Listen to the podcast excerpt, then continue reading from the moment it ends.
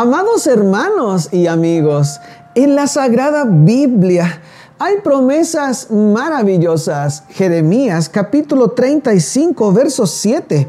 No edificaréis casa y no sembraréis cementera, ni plantaréis viña, ni la retendréis, sino que habitaréis en tiendas todos vuestros días, para que viváis muchos días sobre la faz de la tierra donde vosotros habitáis.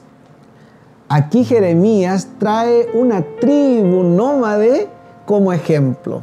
Ellos escogieron vivir de esta forma, habitar en el desierto, tender sus tiendas o sus carpas y donde estaban los pueblos venir a comprar para alimentarse.